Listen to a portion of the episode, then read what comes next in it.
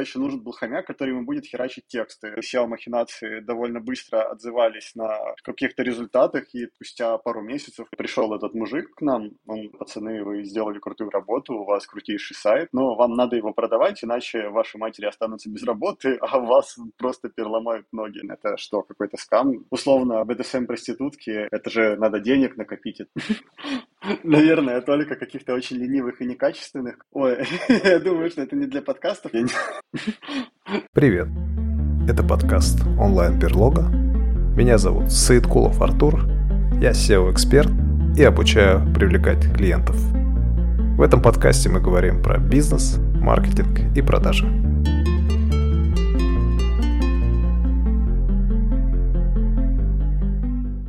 Уважаемые слушатели, Сегодня мы будем говорить про рынок travel-маркетинга. Герой сегодняшнего выпуска Head of Performance aviasales.com Евгений Королев.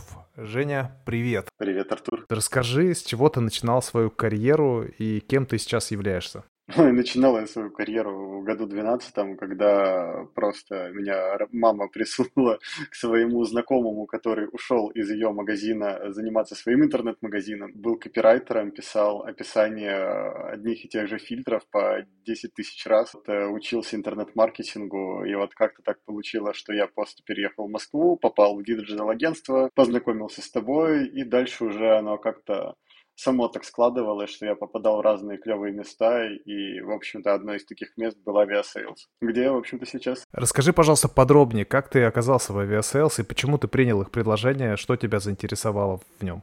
Ой, э, когда я еще работал в диджитал-мастерской, то хорошо задружился с чувачком, который когда-то меня хотел принять к себе на работу, который был лидом. Но после ушел к нам в диджитал-мастерскую, и там мы уже продолжили общаться. Это Стас Чеплинский. Спустя два месяца, как я ушел из диджитал-мастерской, он э, через месяц, по-моему, сам ушел в сало. Вот он очень туда хотел давно попасть, и вот он в итоге, короче, выбил там каким-то чудом офер, при том, что его поначалу поначалу там даже позиции для него не было, но он был настолько классный, что его решили взять. И он все это время рассказывал, как классно в сале, как здорово вообще там работается, какие все вокруг крутые. Ты вообще как сало лав бренд, лав продукт. И я ходил такой, думаю, бля, классно, чуваку, повезло. Ты, у меня были какие-то свои проекты, я занимался развитием стартапов, были какие-то просто там якомовые проекты, фановые проекты. Ты осенью, кажется, когда у меня почти закончились проект, было их совсем мало, и они были совсем несерьезными. Вот он сказал, что собирает себе команду немного низкого грейда, как для меня, тогда у меня уже было опыта побольше, и он искал себе чела, который будет заниматься только таргетом. С учетом того, что он мне рассказывал до этого про сало, я как-то долго даже не задумывался, и с учетом того, что я его знал, как-то сразу согласился, ты залетел в команду. Я помню, давным-давно ты рассказывал про некий интернет-магазин, который ты развивал со своим другом, вам пришлось его продать, потому что был какой-то наезд бандитов. Скажи, пожалуйста, про свои первые проекты, вообще интересно узнать. Ой, я думаю, что это не для подкастов, но если коротенько, то это, в общем-то, реально было первое мое место, куда я попал. То есть я реально тогда вообще, типа, не имел представления, что происходит в диджитале. Мне хотелось сделать классную рекламу, и я не, совсем не понимал, типа, вообще с какой стороны в это заходить. Я тогда писал стишки, выступал с этим. Маман меня присунула к чуваку, вот, который сам начал, типа, пилить свой интернет-магазин и узнал, что такое SEO-продвижение. И ему просто, короче, нужен был хомяк, который ему будет херачить тексты в больших количествах. И с учетом того, что как раз-таки это очень мэчилось с тем, чем мне хотелось заниматься. Я делал это с большим интересом и начал в итоге как-то сам, типа, пробовать какие-то штуки, пробовать в копирайтинге, там, думать, как картинки какие-то можно по-другому, не знаю, там, сфотографировать или поменять, чтобы они там были более привлекательными. Аналитикс потихонечку начал ковырять. Ну, как я сейчас понимаю, что это был полный детский сад, но, тем не менее, мне в 17 лет казалось, что, типа, я ни хера себе какой маркетолог. Ты, с учетом того, что очень мало людей занималось вообще подобным в Одессе, во всяком случае, в той нише, где мы сидели, у нас это здорово получалось, то есть э, все вот эти SEO-махинации довольно быстро отзывались на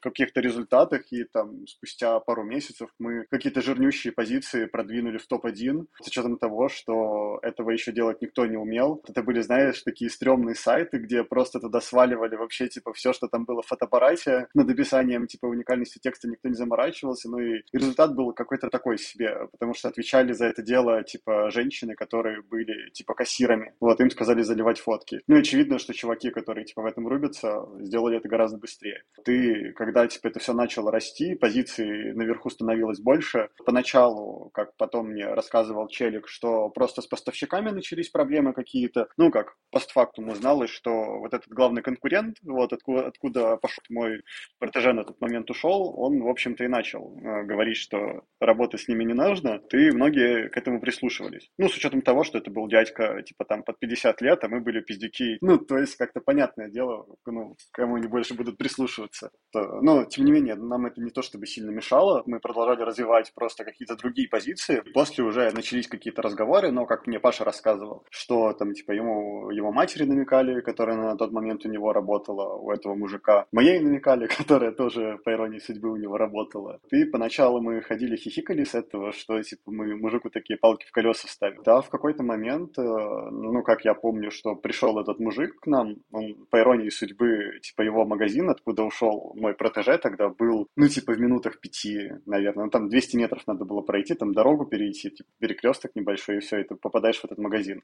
То есть мы иногда ходили за товаром туда. Ну, так, чисто на обеде. Ты, мужик этот, пришел, сказал, что, пацаны, вы сделали крутую работу, у вас крутейший сайт, но вам надо его продавать, иначе ваши матери останутся без работы, а вас просто переломают ноги. И мы такие, ого, Окей, предложение принято, типа мы подумаем. Это я помню, что Пашок дико нервничал, он отпустил тогда меня на выходной, сказал, по братан, вот ПЗПшка, типа вот небольшая премия, типа иди погуляй, а мне надо подраскинуть мозгами. Ты спустя пару дней он сказал, что, в общем-то, скорее всего, это будет самым адекватным решением, потому что, типа, деньги он предложил более-менее нормальные. Ну, типа, а челику хватило там на хорошую тачку, вот, и на начало какого-то нового своего бизнеса. Ты мне тогда довольно крепко отсыпали, ну, как для 18-летнего, 17 15-летнего пиздюка.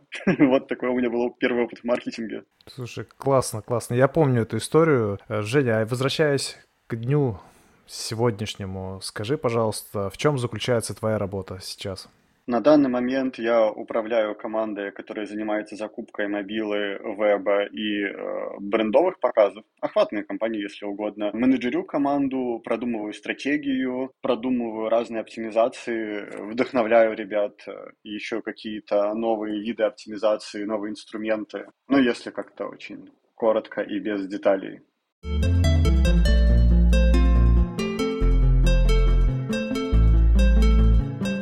Как вообще изменилась закупка трафика с тех времен, когда ты пришел в Aviasales или когда работал в агентствах? Ух, Наверное, это просто две большие разницы, как закупается агентство и как закупается in-house. Во всяком случае, такой B2C шный. В агентствах, как правило, ты ориентируешь на какой-то CPA, ну, чаще всего это какие-то лиды, на которые ты коммитишься с э, клиентом, и дальше он тебе говорит, насколько типа, его устраивает или не устраивает цена.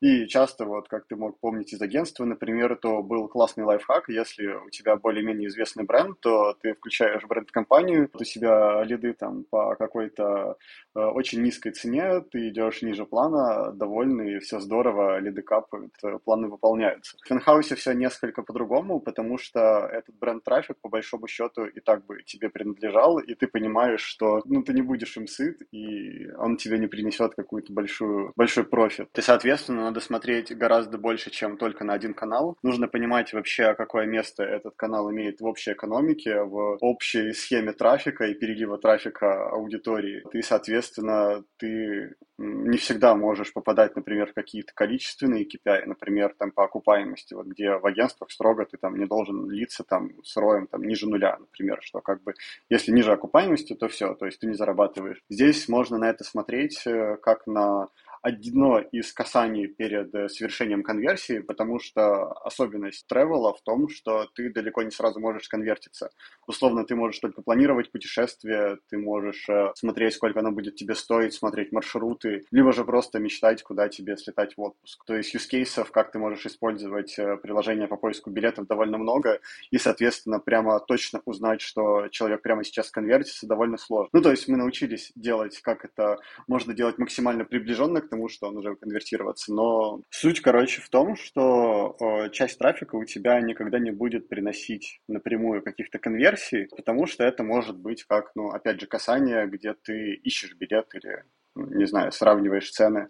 И если ты, например, не доверяешь какому-то новому сервису, то в первую итерацию ты можешь даже не купить на этом сервисе билет, хотя у тебя касание будет. И с учетом того, что частота покупки авиабилетов э, довольно редкая, ну, когда ты куда-то летаешь, если тебе не надо куда-то по делам часто летать или домой, то следующее касание может быть аж через год. Следовательно, то есть предыдущее касание, в котором у тебя не было совершено конверсии, может быть и не лишним с учетом того, что ты прогрелся, скажем так, и уже знаешь сервис, в котором ты когда-то был, и доверяешь, следовательно, ему. И то есть в моменте, когда ты начинаешь оценивать рекламу, например, там раз в неделю или даже раз в месяц, то такая компания у тебя будет сильно минусить, ну, то есть ты можешь видеть там цифры в ROE, там, минус 60, минус 70, и интуитивно тебе кажется, что, типа, это некачественная, плохая реклама, раз она настолько сильно не окупается. Но с учетом того, что это travel, у которого очень длительный срок окупаемости, что ты долго принимаешь решения, долго покупаешь и э, в целом пользуешься travel-услугами довольно редко, то здесь у тебя экономика может склопываться на дистанции типа год, два года, три года. Например, в мобильных каналах, вот когда мы только начинали работать, я не понимал вообще специфику тревела, то вот мне поначалу вот когорта в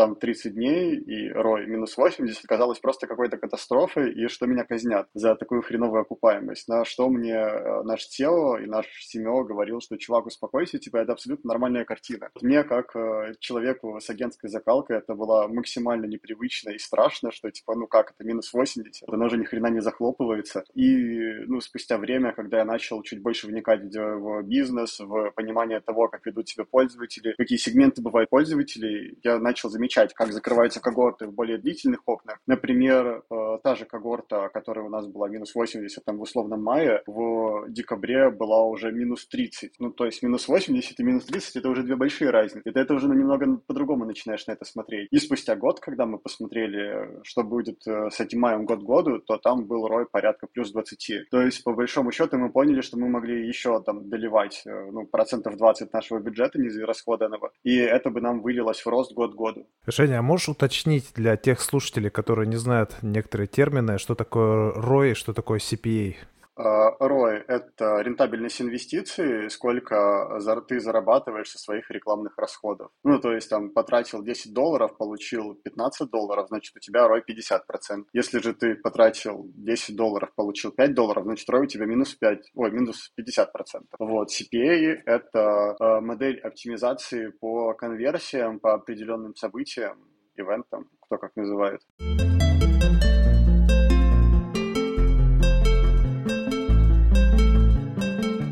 На площадках регулярно происходят какие-то изменения. И расскажи, пожалуйста, как можно к ним адаптироваться? Что для этого нужно? Прежде всего, мониторить вообще, что происходит с площадками. Часто Google, например, сам на почте говорит, какие изменения будут э, происходить в ближайшее время. Но также, прежде всего, у меня есть просто куча маркетинговых каналов, э, в том числе и гугловских, где они релизят все какие-то новинки. Плюс э, иногда менеджеры Гугла сами могут рассказывать о каких-то новых штуках, которые можно потестировать. Ну и в целом, мне кажется, самое главное правило, которое нужно применять вообще везде и которое безотносительно того, насколько ты следишь за рынком, это не принимать на веру штуки, которые у тебя работали раньше. То есть, ну, есть ребятки, которые вцепились, например, в какую-то структуру, где у них там какие-то многомегабайтные семантические ядра там на миллион ключей, которые уже года три, например, не работают. Google перешел на аудиторную больше закупку по ключикам, где тебе не надо собирать ядро из э, тысячи каких-то низкочастотников, а тебе хватает средней или высокочастотника, который тебе будет закупать э, всю семантику, вот, и тебе не нужно будет собирать какие-то сложные компании, кластеризовать их как-то по-особенному, а просто побил э, по, например,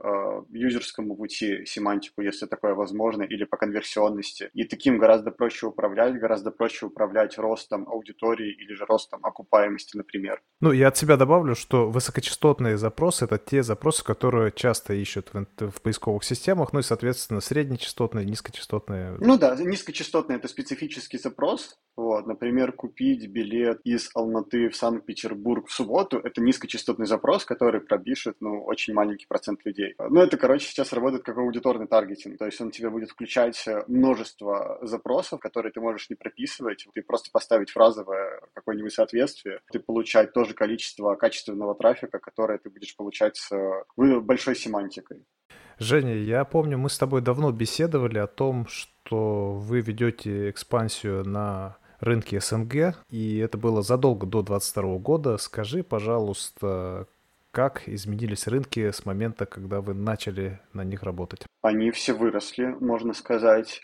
Но надо понимать, что рынки СНГ довольно неоднородные. То есть есть условный Казахстан, где в Нур-Султане или Алмате довольно-таки развитый диджитал, там аудитория понимает, как пользоваться приложениями мобильными, как заказывать билеты в интернете, как там, не знаю, вызвать себе такси через приложение. И есть условные, например, Таджикистан или Узбекистан, не столичный, где пользователи попросту не привыкли даже к простому интернету и к покупке на сайтах, не говоря уже о таких ответственных и довольно дорогих услугах, как покупка авиабилетов. И, следовательно, если в случае с Казахстаном и городами-миллионниками ты, ну, просто растишь свою долю рынка, там, отвоевываешь у конкурентов, там, и как-то, ну, авернишься аудиторию, ну, растишь продукт, то в случае с мелкими рынками, там, Таджикистан, Узбекистан, тебе нужно прежде всего обучать аудиторию и доказывать, что этот метод лучше, чем, например, покупать билеты в авиакассе. Вот это большая проблема вообще на этих рынках, потому что люди попросту тебе не доверяют для них это что-то новое, и, соответственно, ну, ты можешь потерять довольно много денег. Условно, там какая-нибудь Ферганская долина или Цимарканд, где билеты будут стоить, ну, типа, одну среднюю зарплату, ты очень сильно подумаешь, когда ты понесешь деньги в место, где все твои знакомые несут деньги, и где ты сам покупал билеты не единожды, либо же какому-то сайту. Но здесь надо понимать, какая ценность будет для этой аудитории прежде всего. И, например, если на там, российском рынке, на казахстанском рынке прекрасно работает поиск дешевых авиабилетов, основной тезис, основная, э, основной месседж Aviasales, то в случае, например, с Узбекистаном работает то, что ты можешь купить это удаленно, потому что в Самарканде, условно, ты не везде найдешь авиакассу, и в некоторых регионах, в некоторых поселках тебе надо, типа, ехать там два часа для того, чтобы просто купить билет. А здесь ты покупаешь его удаленно. И, следовательно, позиционирование, месседжи и УТП, ну, немного будут другие, как и ценность продукта. Соответственно, таких нюансов очень много на каждом из рынков. Это надо везде учитывать. Это надо везде прощупывать не перформансом, потому что перформанс на сухую у тебя просто не будет работать. Условно, ты можешь хоть выкупать весь рынок, все, что показывается у тебя по авиабилетам, но конверсия у тебя будет стремиться к нулю, и работать будет э, только та аудитория, которая хоть как-то тебя знает. Например, которая путешествует в Россию. Жень, а расскажи, пожалуйста, о аналитике. Ты уже говорил о том, что вы э, очень глубинно анализируете весь пользовательский опыт. Как выстроен процесс аналитики? В целом у нас есть стрим по работе с э, юзерами, которые у нас только серчат, но больше ничего не делают. То есть мы это называем бренд-ремаркетингом, где мы работаем с такой аудиторией, прорабатывая возможные барьеры покупки билетов. Например, один из самых частых барьеров – это то, что пользователи не доверяют э, сайтам, куда они переходят после серча на сейле. Условно говоря, когда тебя перекидывает на какой-то другой сайт с Aviasales, ты такой, блин, это что, какой-то скам? Да, я лучше пойду, например, в Аэрофлот и куплю билет там. Э, либо же сценарий второй, что есть э, активные путешественники, которые копят мили, и они попросту не знают, что если ты пользуешься метапоисковиками разными, то мили эти у тебя также копятся. Просто это надо делать в определенных полях. Ну, то есть надо чуть-чуть разобраться, и все будет у тебя получаться. Ну, либо же есть третья аудитория таких хардкорных путешественников, которые выбирают исключительно из практических соображений. Их ты никак не убедишь, ничего не продашь. То есть это ребята, которые понимают, что они хотят, и у них в их э, пуле инструментов всегда будет несколько метапоисковиков, где они будут покупать в зависимости от того, где им будет выгоднее и удобнее. И на таких э, пользователей максимально сложно влиять. То есть и даже если они будут сто раз твоей аудитории, сто раз будут покупать все твои подписки, подписаны на все, на все твои каналы, но если на Skyscanner будет какой-то билет дешевле, например, в сложном направлении, где у нас неполная выдача вот по каким-то, не знаю, европейским или там африканским направлениям, то такие ребятки тоже, скорее всего, сконвертятся где-то в другом месте.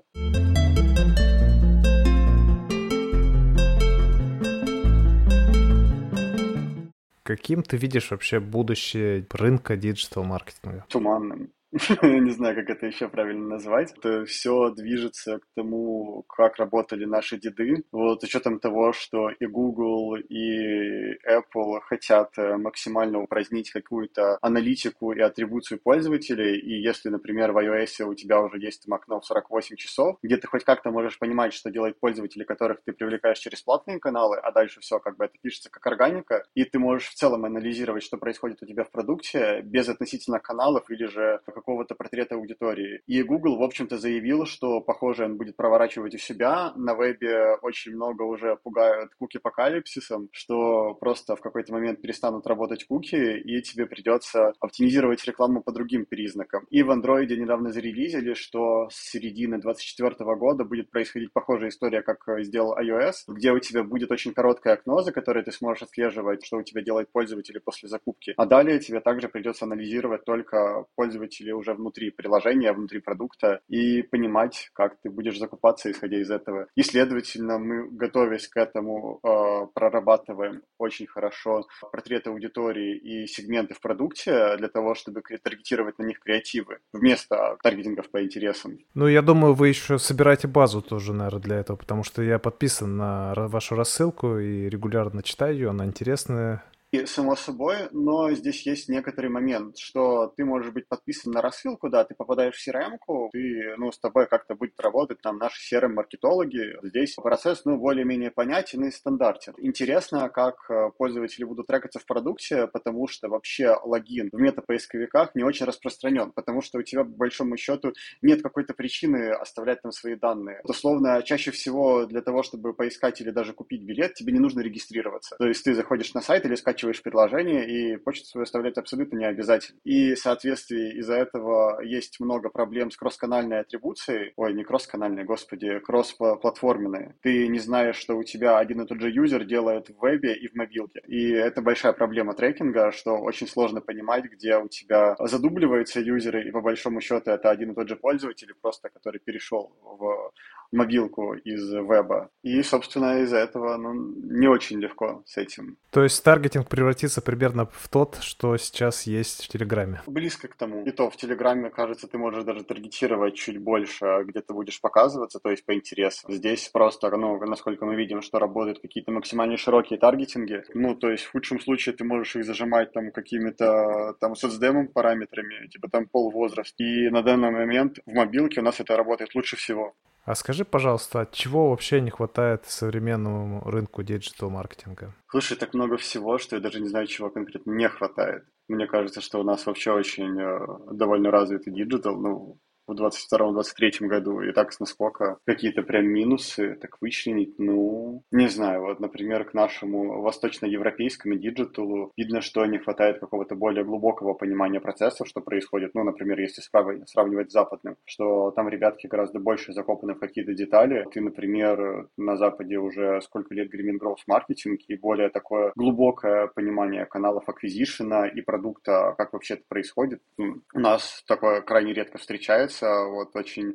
многие из ребят, диджитал-маркетологов, сосредоточены в основном на лидах и на каких-то очень верхнеуровневых показателях, которые часто не то чтобы соотносятся с целями бизнеса. И здесь мне кажется, что вот, ну, в восточноевропейском рекламном рынке, диджитале есть куда в эту сторону расти технически. Женя, вот сейчас огромное количество курсов, э, как у образовательных платформ, так и у инфо-цыган. И у меня два вопроса. Первый вопрос. Что нужно, чтобы стать успешным маркетологом в 2023 году? Это первое. А второе, как бизнесмену найти качественно работающего диджитал-маркетолога?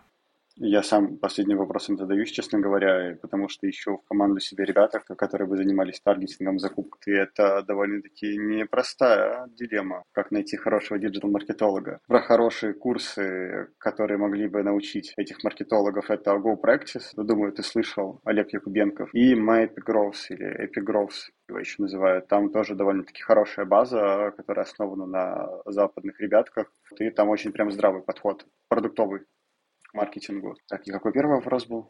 Что нужно, чтобы стать успешным маркетологом в 2023 году? Я думаю, иметь широкий кругозор, интересоваться не только своим каналом, но в целом вообще смотреть по сторонам, смотреть, э, что происходит в general маркетинге, так сказать, смотреть, что происходит в смежных каналах, куда это все двигается, посмотреть вообще, что происходит с рынком, в котором ты работаешь, быть любопытным, любознательным. А ты сказал, что нужно смотреть, что происходит. Как ты считаешь, что будет происходить в этом году в сфере диджитал-маркетинга? Ну, сейчас очень сильно шумят э, искусственные интеллекты, чаты GPT, э, Дали, Midjourney, и как будто бы этот тренд не будет утихать, как, например, было с метаверсом, потому что практичность у него гораздо выше, и уже я вижу, например, как мои коллеги э, используют там чат GPT для каких-то базовых э, задачек, типа там написать объявление для Performance Max, там написать э, пост какой-то простенький.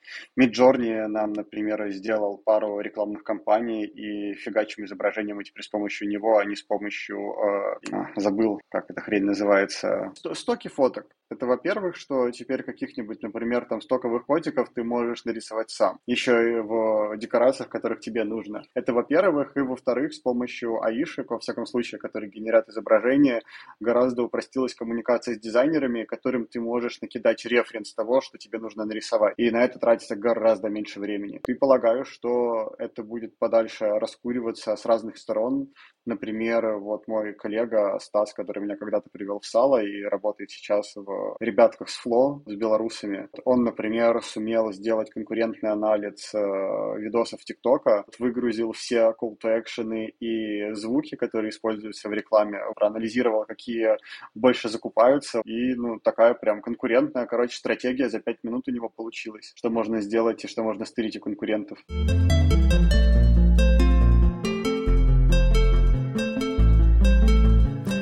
Как ты считаешь, в будущем искусственный интеллект лишит работы маркетологов? Если да, то как это произойдет твое понимание, как ты это видишь? Наверное, только каких-то очень ленивых и некачественных, которые ничего не делают, кроме какого-то твоего узкого куска работы. Ну, например, типа история про СММщика, которого якобы уволили, потому что типа, AI, ну, типа там Midjourney и ChatGPT буквально делали его работу. Но если ты крутой SMM щик, который понимает, например, как запрыгивать на тренды, как увеличивать охваты, как вообще SMM должен работать для того, чтобы быть полезным бизнесу, сколько бы аишек э, гениальных не выходило, ты останешься всегда с работой. И просто будешь использовать это в качестве своих инструментов, а не в качестве замены своей работы. Появится больше времени на творчество, на креатив, на какие-то новые идеи, раскурку новых инструментов. В русскоязычном сегменте Aviasales чуть ли не самый известный бренд, благодаря тысячам интеграций с различными блогерами и каналами. И я в свое время дружил на Фейсбуке с Константином Калиновым и немного знаю об истории фирмы. Расскажи про фирму, как выстроены процессы, кто чем занимается и кто за что отвечает. Структура, наверное, в сале более-менее классическая, то есть у нас есть SEO главнокомандующий, у нас есть э, маркетинг-директор, у нас есть продакт-директор, у нас есть э, директор э, клиентской поддержки, финансовый директор, коммерческий директор. И далее у каждого из этих директоров есть свои лиды, вот, один из таких лидов я в маркетинге, то есть у меня моя начальница это CMO Даша Патютько. Также из моих коллег прямых есть э, head контента brand consideration, head дизайна, head э, интеграции, что там еще у нас есть, head CRM маркетинга. И у лидов уже есть свои маленькие внутренние команды. Здесь более-менее структура свободная, то есть кому как удобнее выстраивать свои процессы. Но в целом, наверное, одна из ветвь Aviasales, что культура ест процессы на завтрак. И это значит, что корпоративная культура в сале всегда идет на первом месте, чем какие-либо процессы, которые выстраивались или выстраиваются. А как изменилась компания с момента, как ты трудоустроился? Наверное, она только становилось лучше, насколько я могу судить, потому что изначально, когда я пришел в Сало и сравнил с тем, что было, например, там в агентствах или там в стартапчиках, где я работал, это было небо и земля с учетом того, насколько э, по-человечески компания относится к своим сотрудникам. Причем это проявляется начиная от твоего трудоустройства, заканчивая твоего онбординга. Ну и в целом, как э, с тобой коммуницируют менеджеры, HR, коллеги, насколько уделяется этому внимание, внимание и насколько, например, если возникают у тебя какие-либо трения с кем-либо, сколько тратиться времени, чтобы это как-то нивелировать и всем было комфортно работать. А можешь рассказать о каких-то забавных историях в жизни компании, может, между сотрудниками какие-то происходили интересные моменты, которые мог бы публично огласить? Был смешной кейс, где хорошо показана культура и что происходит в сале. Это была зима с 19 на 20 год, довольно снежная. Мои коллеги в офисе на, в Белых садах вытоптали на балконе большой член на этом балконе, и э, выше нас сидела Авито, которая очень сильно бомбанула из этого члена Лена и нажаловалась на нас, на директора этих белых садов, что непотребщина, они выглядывают на прекрасный вид, на закат, а там у них огромнейший хуй просто, вот, этажом ниже. Было такое, например. А как ты считаешь, в чем секрет успеха Aviasales? Мне кажется, в том, каких людей пытаются отбирать э, к себе в команды. Изначально, когда я туда пришел, то и Стас, и все вокруг мне в разных вариациях рассказывали, что в сейле работают максимально самородки, и что команды подбираются очень тщательно еще со времен Кости Калинова, у которого были крайне строгие требования к тому, кто работает в сейле. И изначально главное требование было то, что тебе должно быть не все равно, что происходит вокруг. Если ты сидишь и занимаешься только там дизайном, не знаю, интерфейсов, вот, а тебя попросили нарисовать там кнопочку для веба, ты, ты говоришь, это не моя работа, то Костя Калинов бы сказал, что о тебе думает, скорее всего, и вы бы работали не очень долго. Ты, в общем-то, это я вижу сейчас во многих, мне кажется, саловцах, что людям реально не все равно то, чем они занимаются, они этим горят, они это дело явно любят, и ты этим заражаешься, когда вокруг тебя работают просто какие-то максимальные профессионалы, любящие свое дело, и, в общем-то, ты тоже хочешь им соответствовать, ты хочешь быть таким же крутым профи. Мне кажется, это хорошо работает, когда вот такая вот твоя среда вокруг тебя сама немного выталкивает наверх.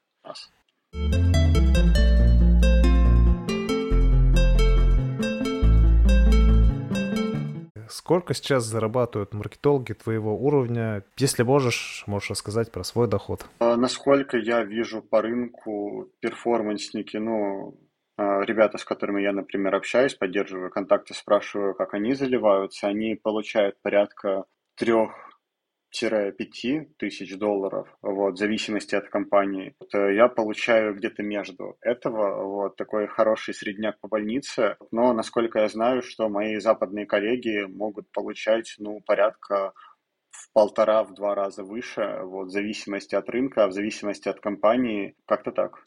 А в 2022 году насколько все изменилось в доходе лично у тебя и у компании? На удивление, мы ожидали, что будет резкое падение, все прекратят лететь и настанет жопа, плюс еще все пророчили смерть рублю, э, к которому мы были напрямую привязаны, что если бы э, бакс относительно рубля улетел, бакс, ну да, баксов относительно рубля бы улетел, то у нас были бы большие проблемы, потому что профит наш и вообще вся операционка рассчитывается в долларах. Соответственно, если бы наш рублевый доход упал, то мы были бы в жопе. Но произошло ровно обратное, и средний чек э, на билеты, наоборот, вырос кратно. И если раньше мы могли говорить о реально дешевых авиабилетах, и ты там условно мог слетать типа там из Москвы, ну, куда-нибудь в Европу, например, до 100 долларов, то сейчас за 100 долларов в среднем ты будешь летать по России только. То есть стоимость перелета выросла, и несмотря на то, что рубль относительно бакса упал, наш профит только вырос. И получилось, что мы стали таким неофициальным бенефициаром всех ужасов, которые сейчас происходят в наших э, СНГ реалиях.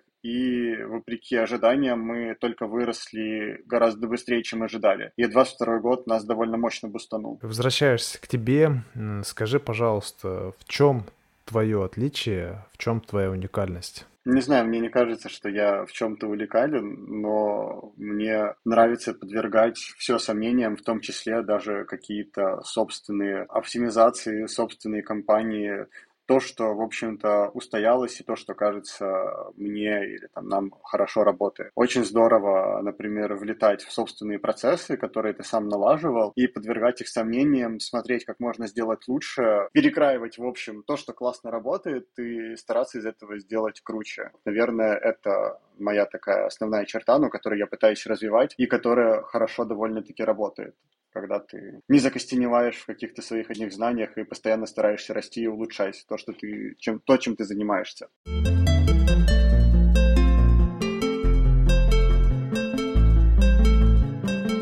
Мало кто знает, но 7-8 лет назад ты писал стихи и прозу. Э, например, в одном из рассказов твой главный герой оказывается в Токио и посещает БДСМ проституток. А расскажи, пожалуйста, как сейчас обстоят дела с твоим творчеством? Я много думал, куда делось это творчество. Ну, то есть это не должно просто так из тебя пропадать, когда в тебе есть только образы. И мне видится, что это просто перетекло в маркетинг, который по большому счету общается похожими образами с потребителями, только более коммерческими. Условно, BDSM-проститутки — это, ну, что-то такое отсебятина, такое нонфикшн, билетристика, как угодно можно это называть, но фан больше. И мне видится маркетинг, брендинг таким осознанным созданием образов, которые помогают бизнесам э, достигать каких-то своих целей медийных, финансовых каких угодно. То есть как будто бы просто мое творчество выросло и обрело коммерческие формы. Мне нравится так думать, во всяком случае.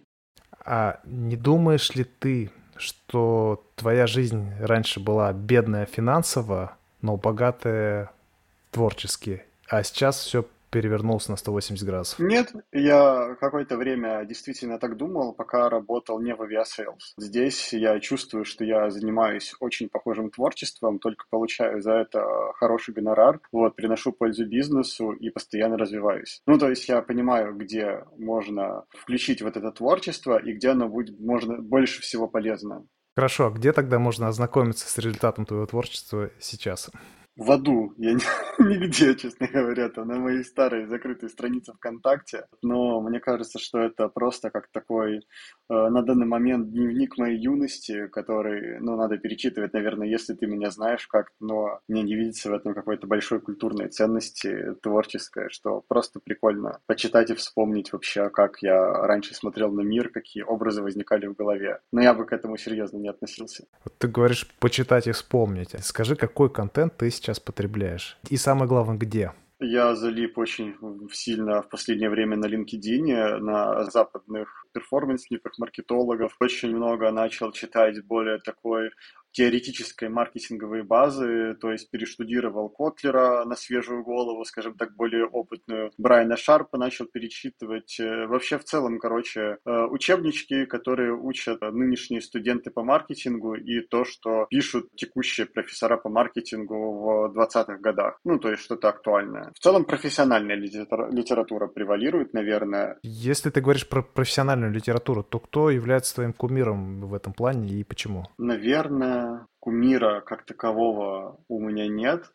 Мне нравятся некоторые авторы, например, из последних клевых я много читаю Том Роча, вот это последователи школы Брайана Шарпа, который написал «Как растут бренды». И это такое переосмысление классической маркетинговой воронки, ар вот этой пиратской, где он вообще говорит, что мы покупаем совершенно не так, и воронка, где у тебя есть awareness, activation, вот это вот все, это упрощение, которое придумали продажники Америки в 20-х годах, 1920-х, это максимальное искажение того, как вообще в целом работает маркетинг. То есть он несколько переначал подход к этому явлению, к этому инструменту. И пишет, как, например, использовать не знаю, охватные кампании, вот, которые принято считать только awareness а перформанс только тем, что приносит тебе деньги. Вот вообще в целом очень важное, например, понимание на нашем восточноевропейском рынке, где в основном все думают категориям лидов. У тебя должны быть продажи, у тебя должны быть всегда лиды, у тебя должны быть заявки, и если ты их не делаешь, то все, как бы бизнес умирает. И ребятки очень переосмысляют вообще эту парадигму, вот,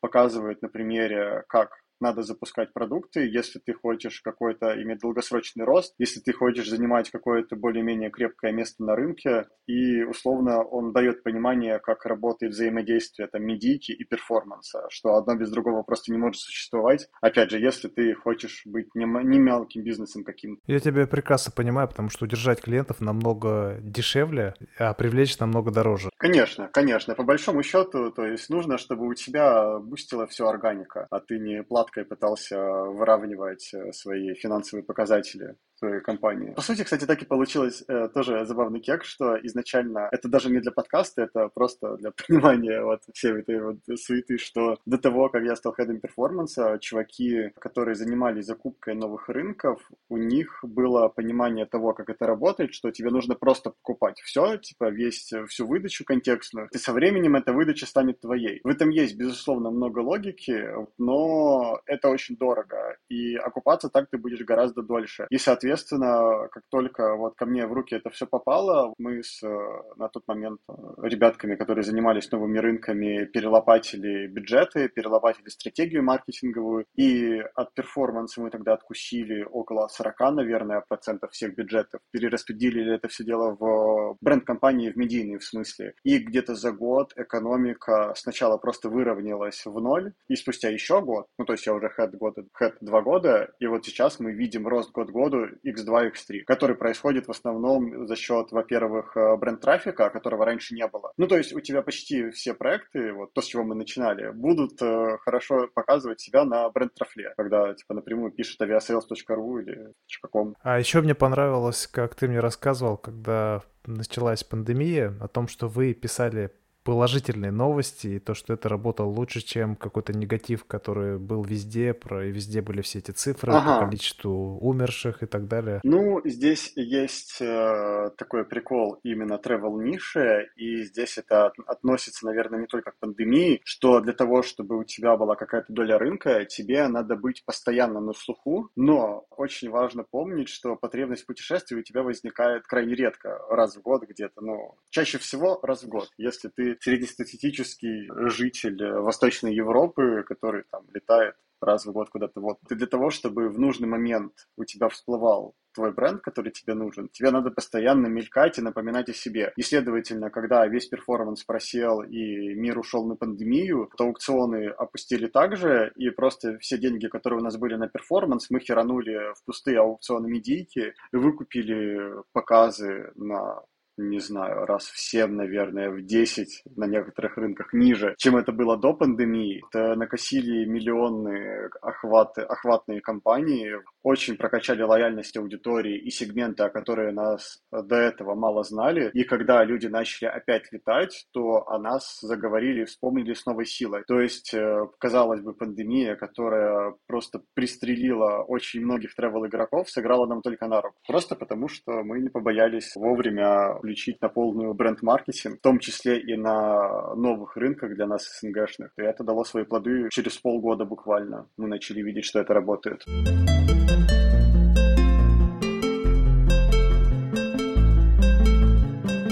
Женя, ты говоришь о том, что в среднем житель Восточной Европы летает раз в год. Какая разница между рынком США и рынком Восточной Европы?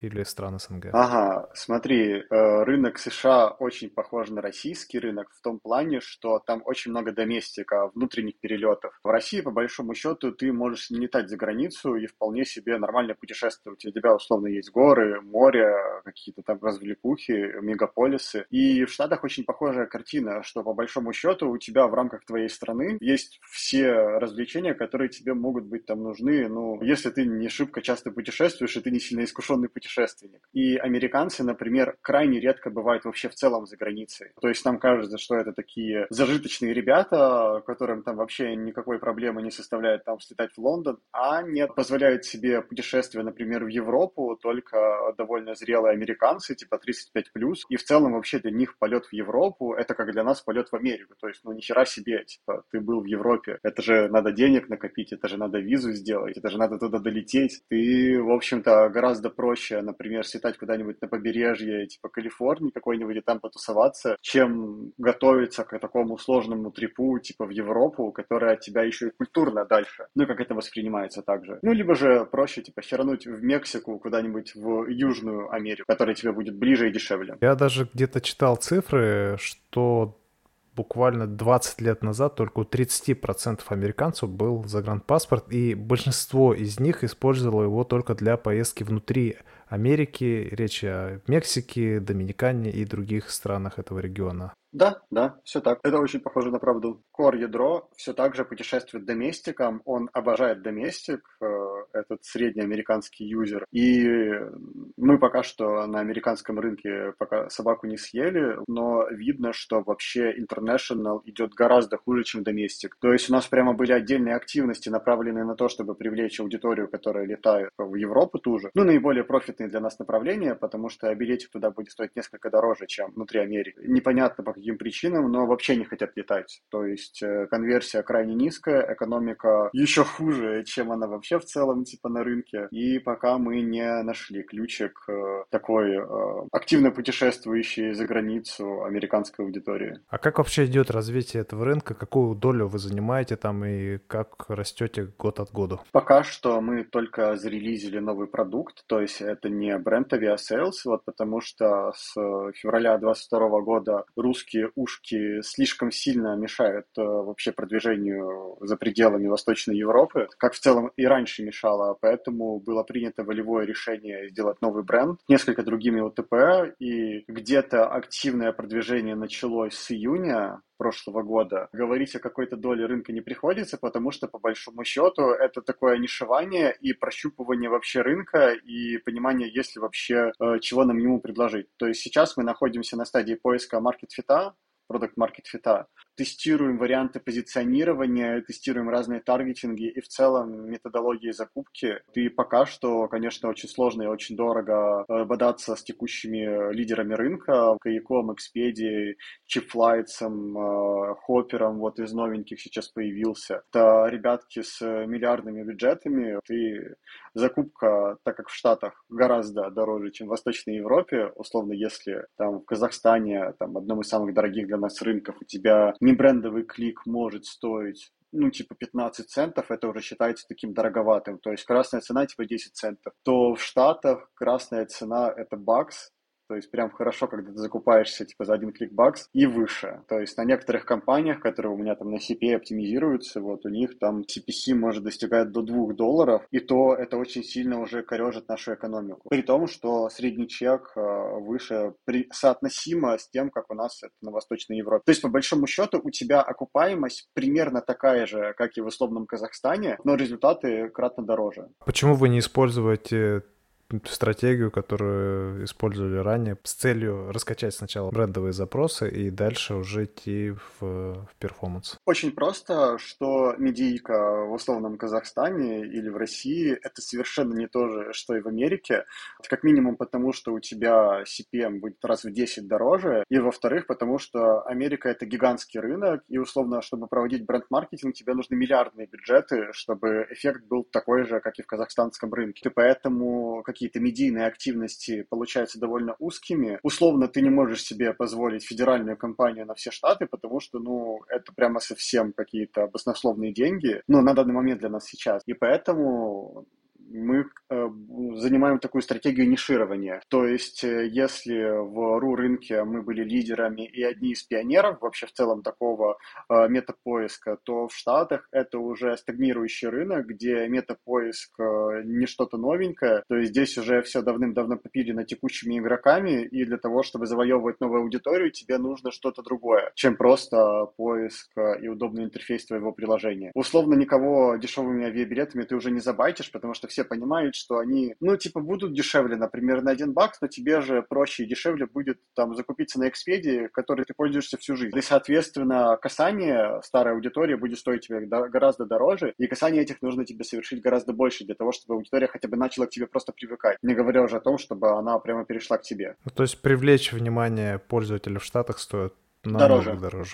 Да, дороже и э, до, больше контактов нужно для того, чтобы как-то к тебе начали привыкать. Плюс ко всему, сало имеет такое очень дерзкое позиционирование. У нас э, веселый бренд, можно его так назвать, который может себе позволить шутить, может себе позволить кого-то там, не знаю, кого-то протроллить, вот, забавно ответить в Твиттере. И похожую стратегию мы пытались использовать в Штатах, но не учли, что таких шутников там как минимум штуки две. То есть Хоппер и Каяк занимают похожее позиционирование. И, следовательно, уже это выглядит так, как э, некоторые конкуренты на рынке Восточной Европы пытаются быть похожими на нас в каких-то своих э, коммуникациях отдельных. Типа, когда они пытаются вшучивать, видно, что это прошло 100 согласований. Это шутка, которая нравится фаундеру. Вот. Есть ощущение, ну вот сейчас у нас, что мы очень похожим образом выглядим в Штатах, где есть каяк, такой типа дерзкий весельчак. И тут мы такие появились, новый абсолютно бренд, который тоже что-то шутит, и все такие типа, чё? Это вообще кто? И оно выглядит немного неестественно, вот, и поэтому мы сейчас думаем, чего не хватает текущей аудитории. У нас уже есть прикидки того, как нам надо коммуницировать и как менять подход к этой аудитории. Ну и в целом, как подходить к росту на таком э, конкурентном и захламленном рынке, который уже как будто бы попилен.